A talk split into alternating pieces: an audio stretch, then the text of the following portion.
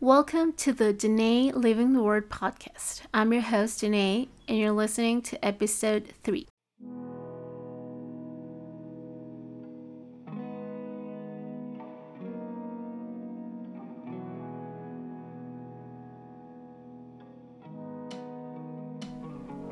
If you want to live an interesting life, make the right decision every time, enjoy your days, and find purpose for your life, this podcast is for you. Living the Word of God doesn't have to be overwhelming, religious, and boring. On this podcast, we discuss how a life lived by the Word of God looks like an ordinary life with a touch of extraordinary.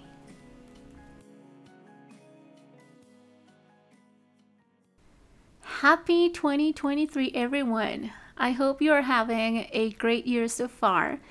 It's been a while since I recorded my last podcast episode in English, but I'm back at it and I am so excited about this episode. Um, I'm excited about it because, as you know, or you may not know, that I love books. I am a bookworm and I love reading.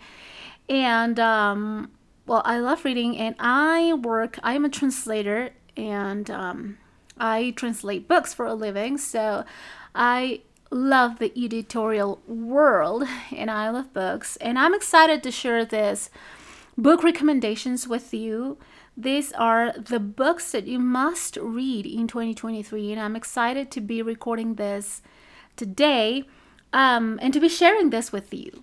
Um, as you know, and I have told you several times, I don't I don't know if I've told you this in in my episodes in English, but I say this all the time in my episodes that I record in Spanish and even in my YouTube channel that I am very careful with the books that I read, with the authors that I read, because um, you have to be very careful because what you read comes into your mind, but then into your heart, and it becomes part of you, part of your thinking, part of your mentality, and it really shapes your entire life.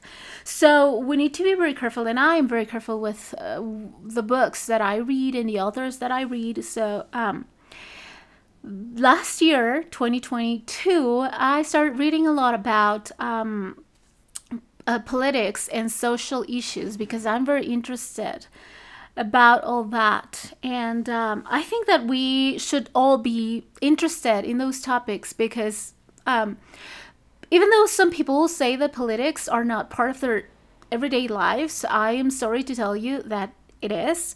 Politics uh, we're politics surrounds our whole life um, our financial decisions our social decisions and uh, we are seeing a, a, a, world that has become really um, politicized in, in, in every way, in, uh, even in media, in all those um, media outlets. Uh, they are they all speak about that, and they all speak about of them speak about this social issues and we need to be informed.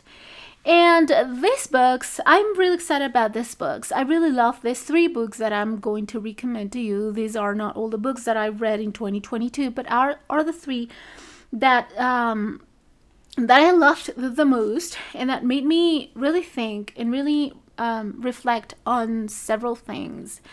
I think that we need to to be informed about uh, what is going on in all these areas. Because especially i think that especially as as millennials i once read an article that said that millennials are the generation that know the most about every topic um, that can hold a conversation about just just about any topic whatever it is and we have knowledge in different areas. But we have a very superficial knowledge and i don't know if you listened to an episode that i recorded in in, in actually also it is also a video that i posted on youtube uh, where i speak about this book the superficials and how this author explains how um, our minds have changed in in a way that has been um, very dangerous for us because we are so used to um, reading the news and on our cell phones. We have all the information that we need and all the news that we need uh, in our cell phones. And we tend to scroll, just scroll down everything, single thing we see, be it um, Instagram, Facebook, the news or whatever we, we, we are seeing on our phones, we tend to scroll down, just scroll down and see the headlines or see just just read a couple lines and we get the idea of what the article or what we're saying is talking about. But we don't get the whole thing. We don't get the whole knowledge about what we are seeing. And our brains are becoming very lazy. That is that is why we are not we cannot hold attention very long uh, because our brains are not used to um, to get focused along for, for long periods of time. And uh, that translates also to the way millennials um, scrutinize and read and, and search information and, and, and yeah we, we tend to know about everything because if we are having a, a conversation with someone and a certain topic comes up the conversation we we just need to to to open up our phones and google things and we kind of get the idea of what we're talking about or or the information that we need that doesn't mean that we have a deep knowledge of things. And I think that we as millennials are very um, easy to manipulate. Very easy to manipulate because as I was reading some research uh, that has been done in our in our um, the way our our generation functions or generation works, um, we um, are very um, social media and these media outlets tend to influence to, to, to exercise a great influence on our, the way we think the way we move the way what we buy uh, what we think of others how we even how we relate to others. We are a generation that has been manipulated um, in several areas and we don't even know. So um, i want to address especially my generation and to talk to talk you into reading really reading you this uh, to talk you into reading these books that i think are going to are going to inform you are going to enlighten your way and uh, because we need to examine we need to think through things we need to really evaluate if what we are following and what we're believing is true or not. So let's without further ado let's uh, let's start with the books that i want to recommend to you. And i'm going to, t- to talk to you a little bit about those books um, hoping that you at least are going to to read one of them because because they're really they're really good books. The first one that i want to, recommend to you today is the u-turn by george barna and david barton. And the subtitle is restoring America to the strength of its roots. Now, um, you expect this to be a very social, political book. And in different ways, it is. But it is a very interesting book. I was surprised. I, I wanted to read a Barna book because I love George Barna. I love listening to his to his uh, comments on things and reading the, his articles. And I so wanted to read a Barna book, and I was delighted, delighted with this book. So, George Barna opens this book with an explanation or an analysis of how values have changed through the decades. And it's very interesting that all these books, the three books that I'm going to recommend to you, and other books that I've read on the topic on social politics, um, they see a shift in things in how society thinks and how society works in politics and in social issues from the 60s there was in the 60s there was a, a, a, great shift in in humanity in the way humanity works and moves and things. So george barna does uh, he explains how values have changed over the decades he discusses a change in the value system, obviously he's just speaking about America, but I think this applies to to, to all the nations because um, we are we live in a globalized world, and um, w- what social media has achieved is that social media has homogenized in a way the way people think and work and see and buy you know how how society works so it compares the values people held in the past with how people perceive values in the present. The value system has changed dramatically from the 60s to the present. Um, values in the past were different. Values are being redefined. They have become self centered, just a me centered value system.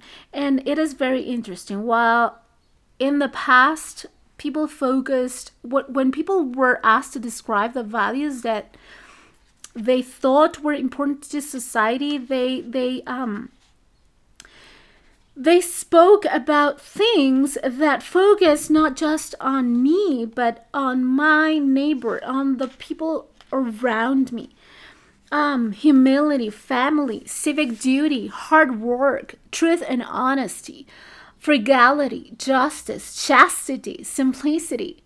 So this was this was something that was focused on the good of others, not just my good and my benefit, doing things for my benefit, but doing things for others. Uh, here in this list that I'm seeing in the U Turn book by George Barna, um, truth and honesty is in the second place. Then it goes hard work. Then civic duty. Now, civic duty is something that has declined dramatically um, in, in, in, in the whole world, I think. Uh, I have had the opportunity being in different countries. And yes you see different value system in different countries and uh, but but what you see is that people just don't care about the others on the street. I was taught when I was little, I was taught that when you're on the street, you need to focus on the others, not just like stop and having a conversation with people in the middle of the of the street when other people are going to are going to walk through. So you need to you need to to know and to understand that there are other other people using that um, that that space to walk and you need to give them space. Civic duty is a very important thing that we are, I think that we're losing. Then it comes family, humility, faith in piety, rule of law, self control. Then you see frugality, justice, chastity, and simplicity.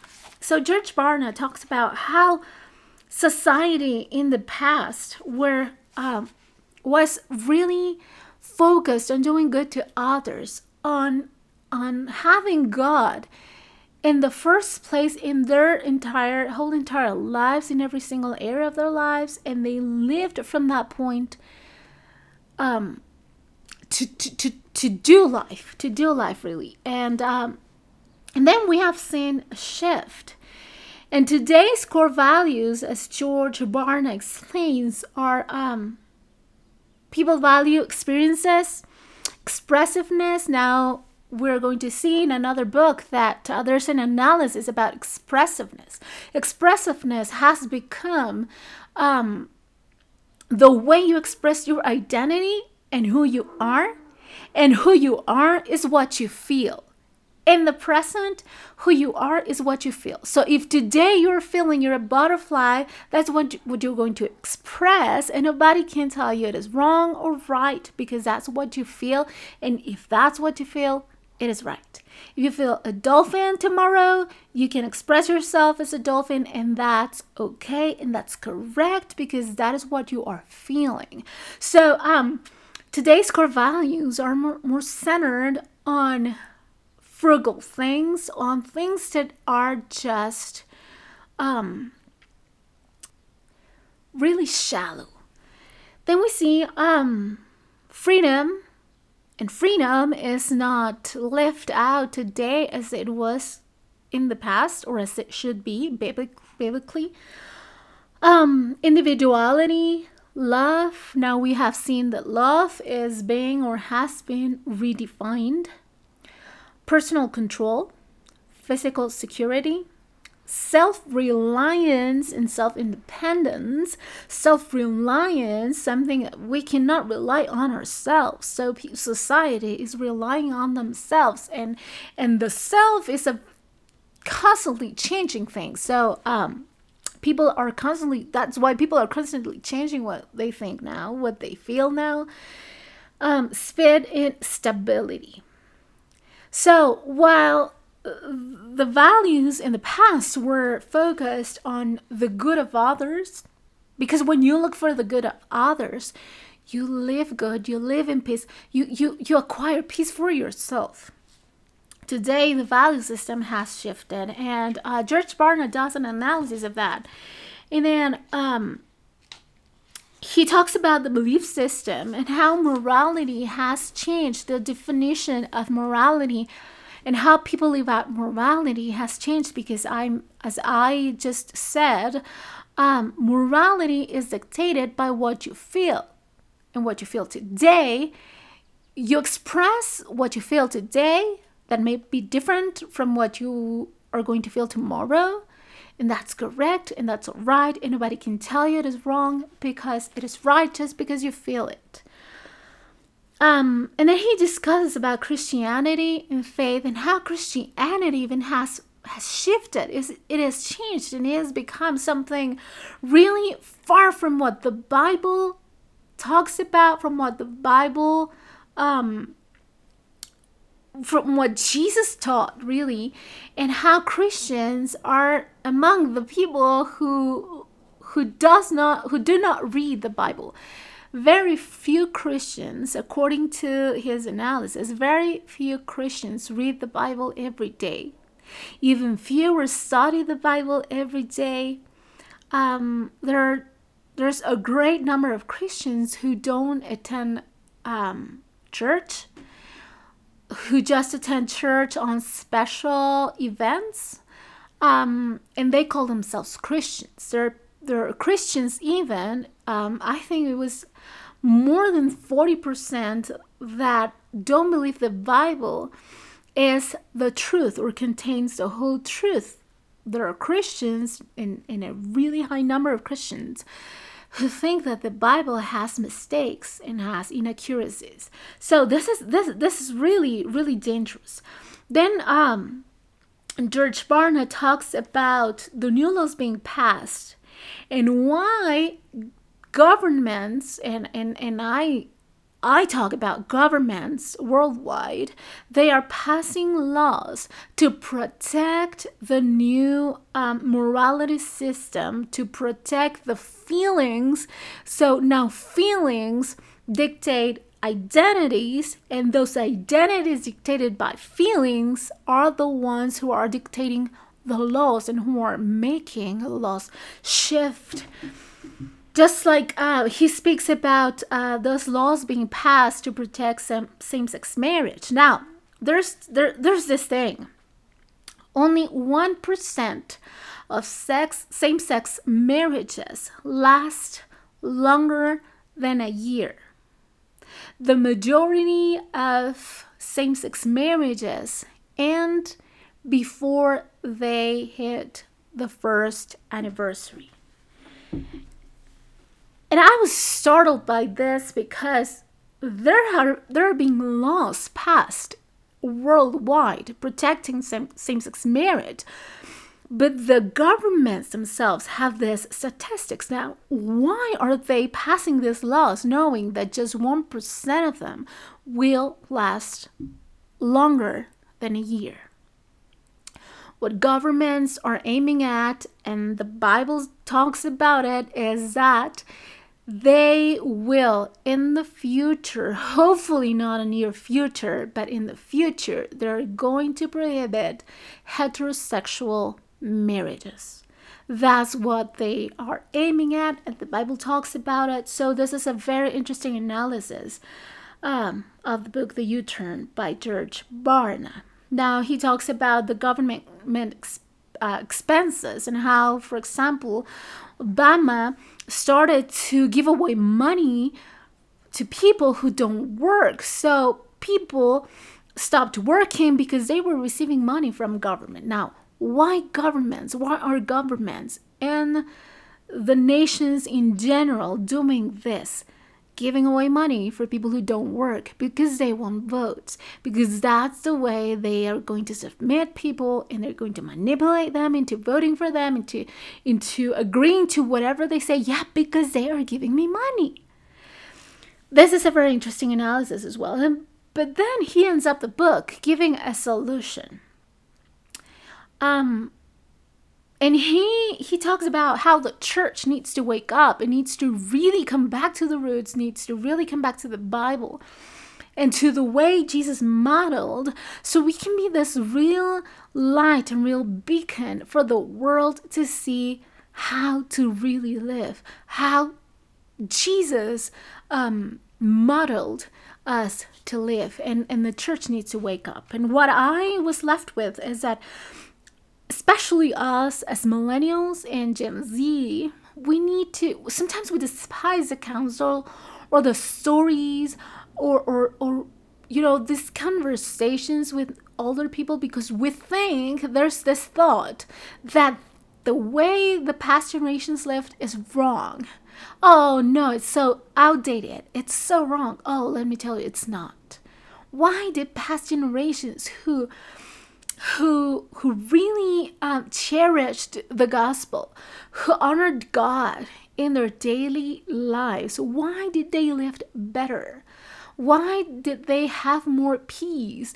Why could they do so many things? Because they honored God. Isn't that something that we would need to really listen to in, in their, their um, counsels? We would need to heat up their counsels and uh, what they talk about, their conversations. We we need to to really listen to them. And my what my advice would be after reading this book is to really listen to other other generations, even the generations that are just passing away. There are a lot of this still generations generation. Um, a lot of people are passing away. We need their conversations and their counsels and we need their accounts so we can mend up. The book is called The U Turn because there is a way to go back. There's still opportunity, an opportunity, an open door to go back to the roots, to go back to the Asian ways that were good and that gave us life. So I really recommend you to read this book, The U Turn by George Barna and David Barton. The publisher is Frontline, and it is a really good book. You're listening to Danae Living the Word podcast. Don't go away.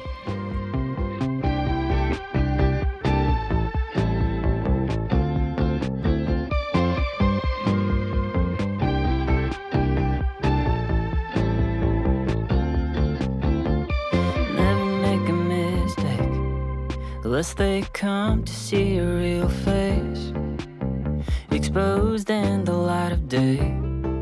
Adam and Eve tried the hideaway None of the things that I tried to do Were anything like what you asked me to. So I keep on trying again and again. That's all you want from me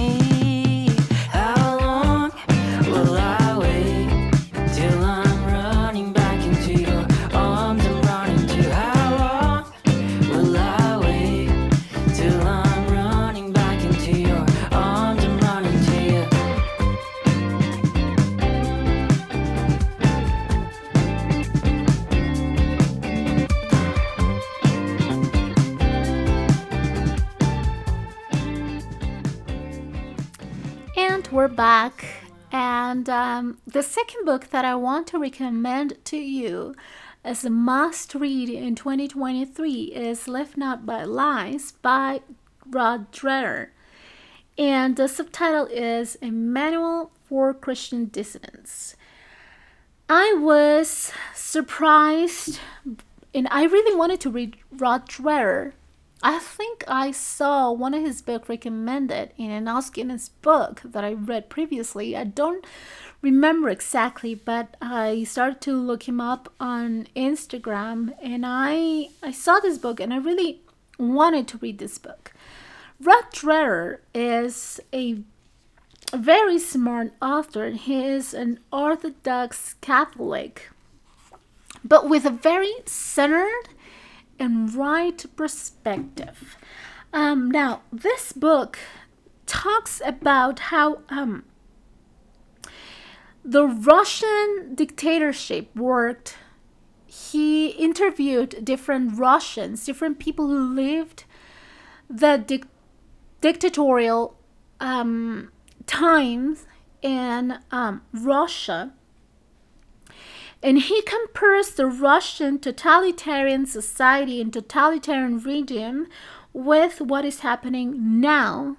He talks about what is happening now in America, but again, I stress that in the whole world because we live in a globalized world that has been um, that has turned even more globalized with social media. We see people having the same perspective shift in the whole world, like being homogenized in their thinking and their their behaviors. The social behaviors are becoming really homogenized. And one of the reasons is because of social media. So um he he discusses how the totalitarian regime in in Russia started, and people, how even the church didn't realize what was happening until it was too late. And even pastors believed what the state promised, what the state said, and they fell into this totalitarian regime without even noticing. And he explains how the same thing is happening with America.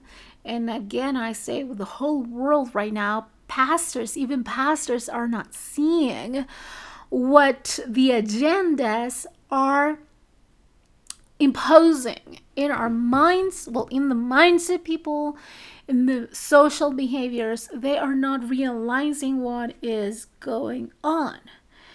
He explains how the shift has started with the use of words. Now, if you see, you know, there are so many people that just don't see, don't realize what's going on, or don't, they, they don't pay attention to the discourse being preached in different parts of the world. But I have seen the discourses of even presidents or prime ministers around the world. And there's something funny. They use exactly the same words. Now, w- people didn't realize how communism started um, surging again in different nations until we saw the Venezuela case.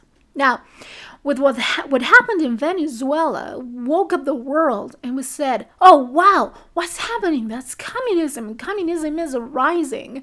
But people didn't realize what was happening even years previous to that or decades previous to that in the whole world. And I remember how I used to, I loved uh, seeing the Spanish TV chain and how there was there were these two government factions, opposing factions, and how this communist party started to make up stories about the party that was in the power, and they could take them out with these stories, very elaborated stories, but all based in lies.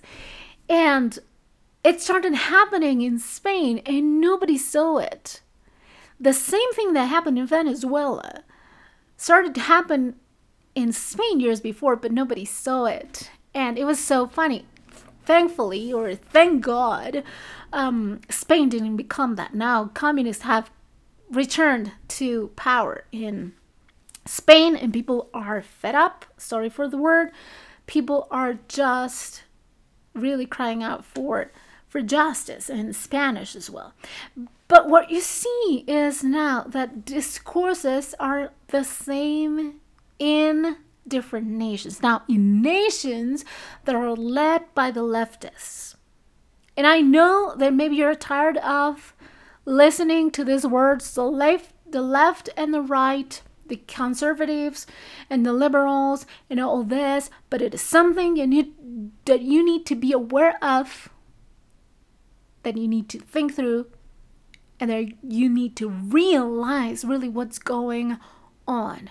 So you see that in governments, and I'm sorry to say that in my own government, the discourse and the words are exactly the same.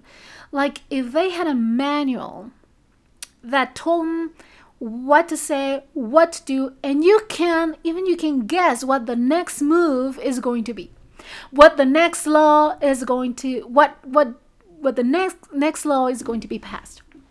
You can even guess. Because it's like a pattern. It's like a manual. And people are not realizing it, and especially my generations, my generation, the millennials.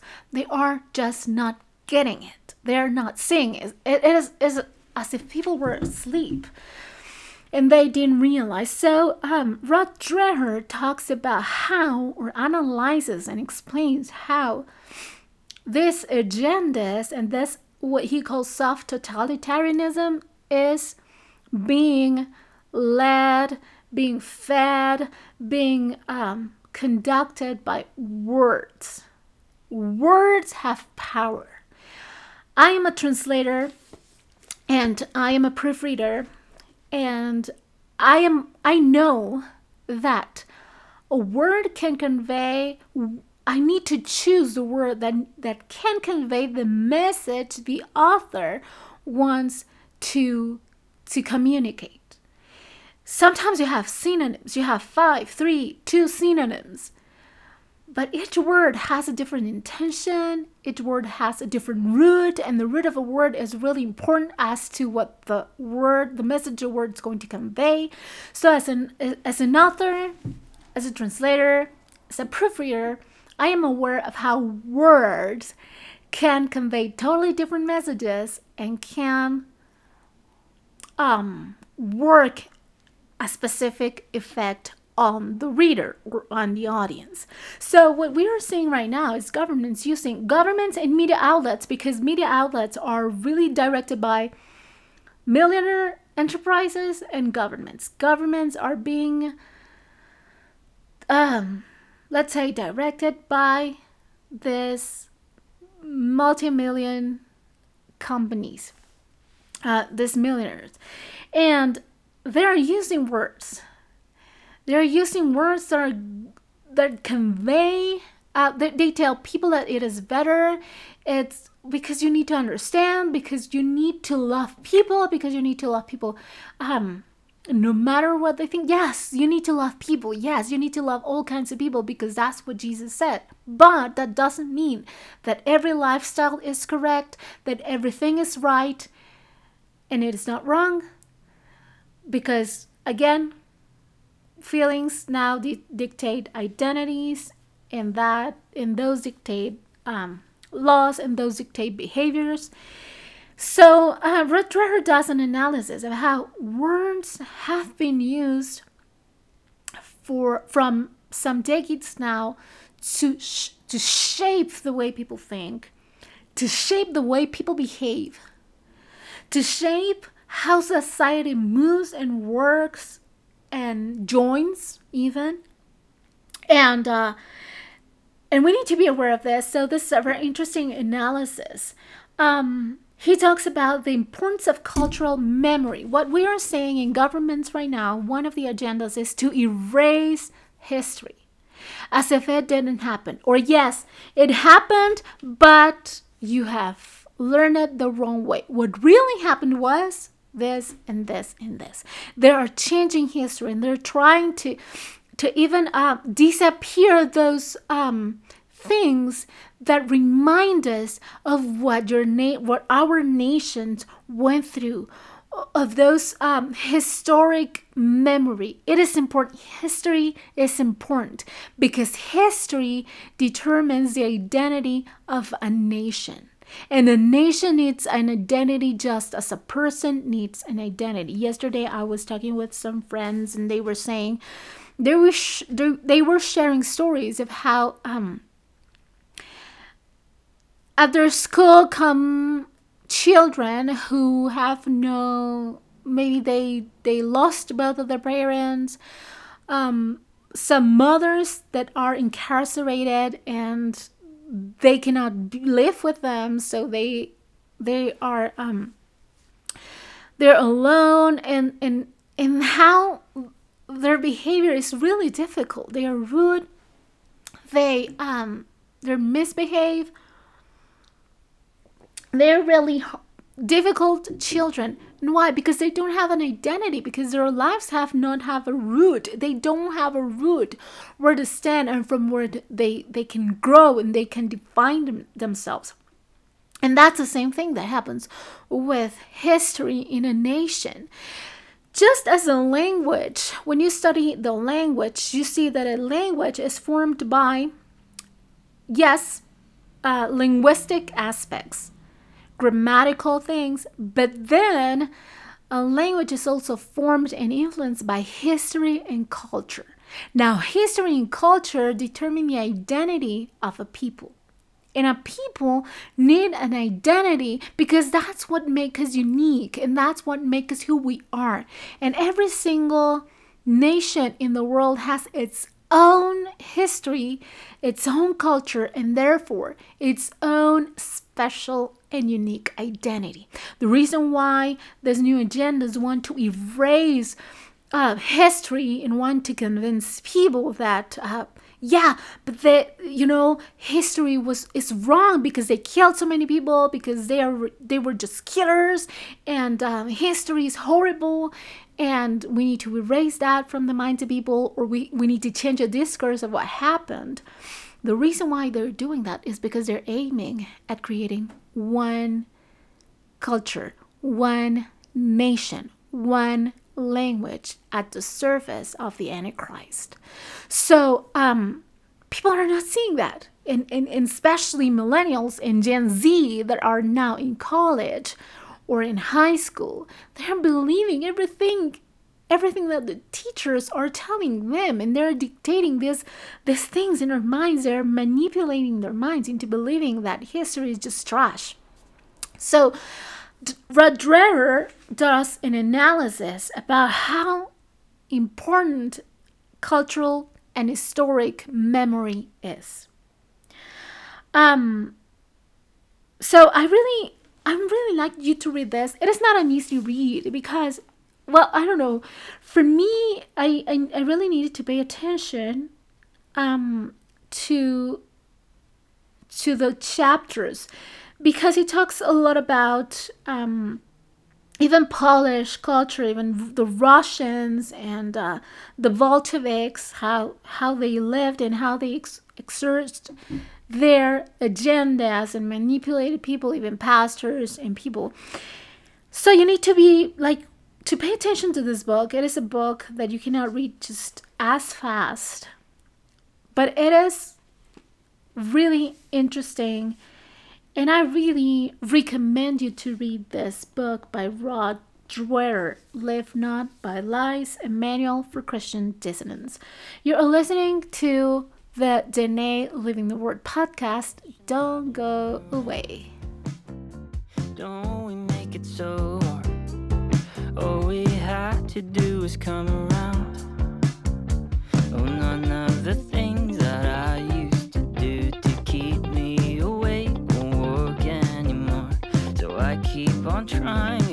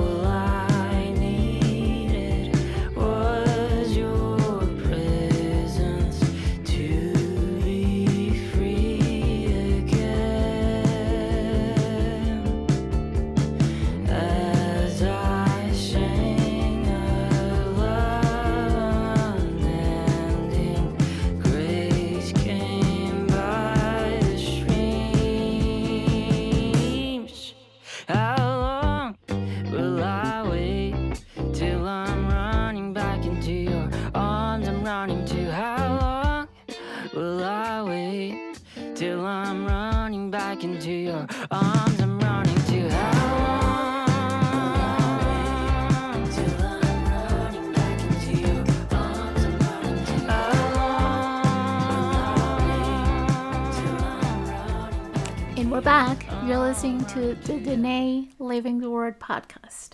Now, the third book that I want to recommend to you is, I think, one of my favorite of these three books. This is a book that you must read in 2023, and it is Strange New World by Carl R. Trueman, How Thinkers and Activists Redefine Identity and Sparked the Sexual Revolution. Now, I read this book previous to the Live Not by Lies book, and I think it was ideal because it gave me when I when I read Live Not by Lies, I had a broader understanding of what the author was talking about. In this book, Carl R. Trueman explains how the agendas that we are seeing today, the behaviors and agendas that are being dictated now, they are not recent and they didn't co- just come up. They have been worked in the minds of society even in centuries past, even from the 17th century, the 18th century, with different thinkers. Um, and um, and it was very interesting. He talks about Rousseau, he talks about Marx, even um, even about authors like Nietzsche and Oscar Wilde that you didn't imagine. I didn't imagine how these people really worked uh, with these agendas to shift and dictate um, a shift in the the social behaviors. Now, um, again, he talks about words. He talks about how these agendas have been um, shaped with words and how words are really shaping the hearts and the minds and behaviors of societies. And it didn't start. It didn't start now. It started again um, centuries ago. He talks, for instance, about Rousseau and how Rousseau uh, talked about feelings. He centered, he centered a lot of, on feelings. He said, feelings are central to who we are. Again, feelings dictating identities. Now we know, I mean, every thinking person knows that feelings are fleeting. I may be really happy now, and then something happens and I get depressed. Even, uh, you know, especially when you don't have God in your life, when you don't have Jesus in your heart, you are led by feelings. Faith is not feelings, by the way, if you're wondering that. Um, so, feelings, uh, feelings are fleeting. Feelings shift. Feelings change according to what happens to you, to what you see. Someone comes at you with bad news and you get sad. You see on the news that um, this accident happened, like yesterday in my city. There was a very bad accident on the subway, and so many people passed away. It is sad. It kind of, kind of um, puts you down. Really, it makes you feel sad. It makes you feel um, depressed or something bad happens to you to, to a family member and you get sad depressed um, today you may have had something good happening to you and you feel good but feelings are changing shifting fleeting. You cannot base your identity on what you feel today. That's what happened what is happening with so many gen z, gen z uh, um, kids. They are in schools even they are telling them oh today you are feeling like a girl. That means that you're a girl. So we need uh, you need surgery. And you need um, psychology help for you to turn into what you feel you are. And i have seen so many testimonies of these these kids regretting really regretting the decisions that they made and that, that they, their parents supported um, to changing sex when they just felt something. There was there was a testimony that I was listening to the other day of a girl who, well, she grew up with brothers, and she became really tough. That doesn't mean she was made a boy. That just means that she's a tougher girl, but she's a girl. But then he started with his confusions, and something happened in their in her life, and she decided that she maybe was a boy. And so at school, what they said was, yes, it is because you were a boy and you need surgery. So she spoke with her parents. Her parents supported her because the school pressured, put pressure on them to accept and to support support their kid. And she had a double mastectomy at 11 years old. At age, she started with taking these pills to change her hormones to to accelerate the, the process, the hormonal process. And she started to make these physical changes, these hormonal changes. And she she she relates how during the pandemic, when she could not go out, when she could not go to school, which was very hard for her because everybody bullied her and him at that time. Um, she started to being confronted with, with herself and with the decisions that he, she had made. And she had this, she wanted to wear a dress and she wanted to feel pretty. So she started buying makeup and buying dresses and skirts and beautiful things without their, her parents knowing or her siblings knowing. She would hid in her bedroom and put makeup on, put dresses on, and she felt so good because she felt beautiful. Because that is natural. That is natural to a girl. Just as danger and adventure is natural to a boy. There are things that are imprinted in our DNA that we cannot change. You can. There, there have been testimonies by trans, ex, former transgender people who who say, "Yeah, I changed everything physically. I was a man or a woman. But inside of me, I could not change what I had. And you cannot change what you have because it's imprinted in your DNA. So this girl wanted to go back to how things were. But um, she had made decisions that were irreversible. Double mastectomy, a double mastectomy is reversible these hormonal changes that he had made, some are irreversible and some are going to change, but it's going to take long. It's going to take, take years to come back to the original. So, um, this, this, this, this thing, this agenda that says that feelings can dictate your identity comes from the 17th century, from the 18th century, with this um, thinkers like Rousseau, like Nietzsche, who said and they focused and, and, and tried to make people, to convince people that they, their identity was um, founded or must be founded on feelings. How you feel, society needs to adapt. Therefore, the creation of new laws. There is confusion in the self.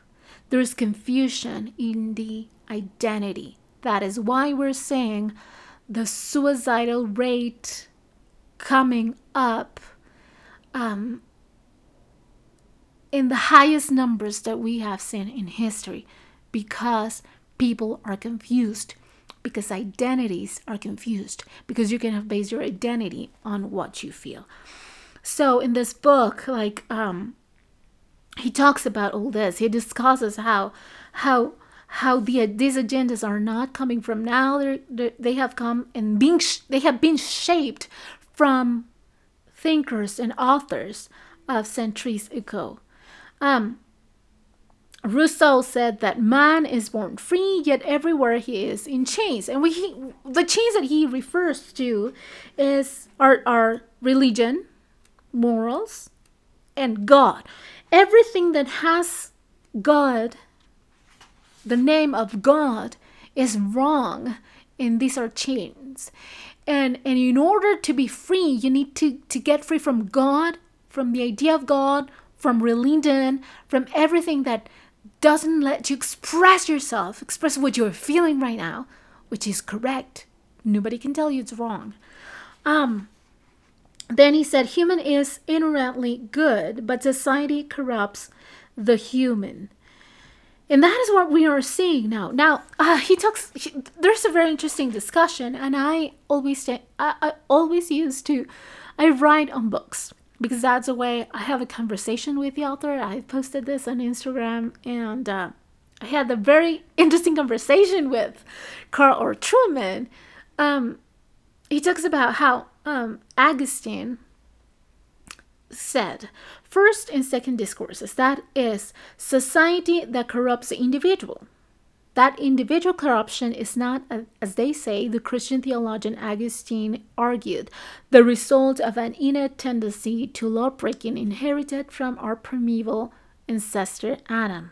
No, Rousseau rejects the Christian doctrine of original sin. Now, Rousseau says that human being is good, we're inherently good.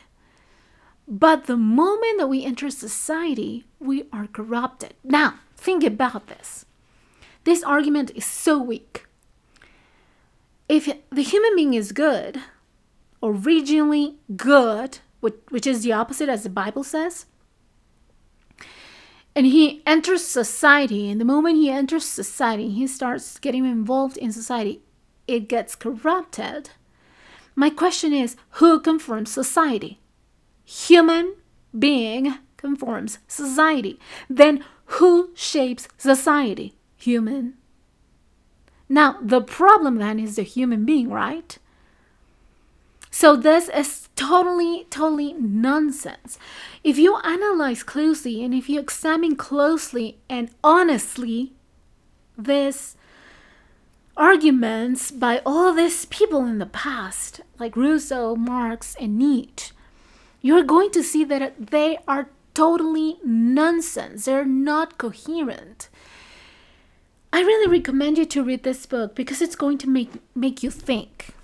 Millennials need to get information that make them think, not just believing what the media says, what a certain politician, politician says, what social media says, but really make an honest um, examination of what you're being exposed to. Um,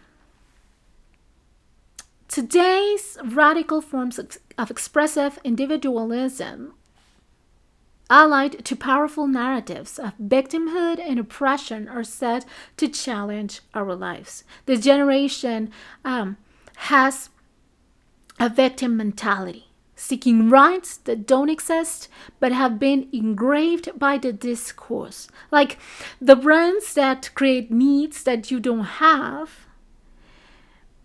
That is exactly what brand, what what this agendas are making, creating needs and creating a mentality that is not natural and that is not coherent. That once you you go through things honestly, you see how incoherent they are. People are taking the bait. This is very important because what we have now, what we're seeing now, even more so in millennials and the Gen Z, is a victim mentality. You are a victim of history, you are a victim of society, you are a victim of politicians. You are a victim of your family.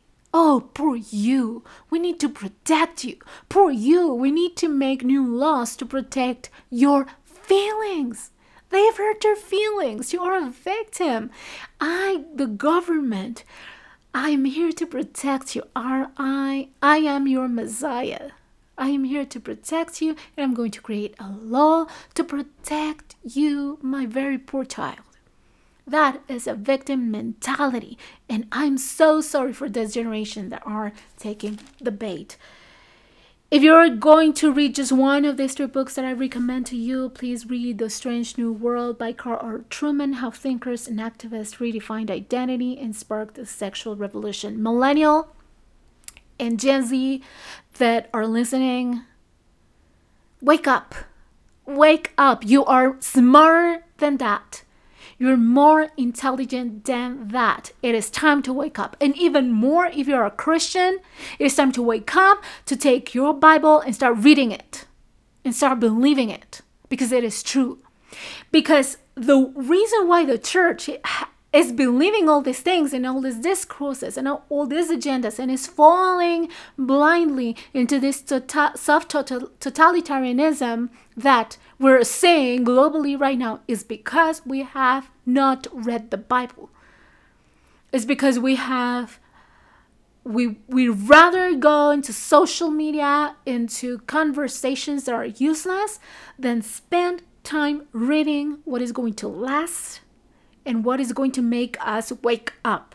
So, I want to call out everyone who is listening to this. Wake up, go read your Bible, read these books that are going to wake you up and to, to, to make you open, your, open up your eyes and start thinking and stop being influenced and manipulated by the ones who don't give a thing about your soul.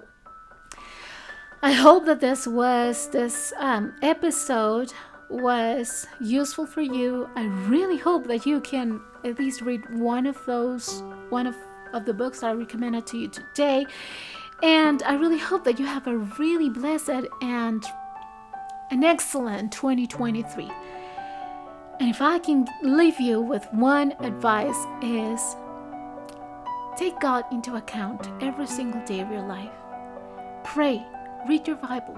That is what is going to last. That is the only thing that is going to sustain you during the hard times in life. Thank you for listening, and uh, we chat later.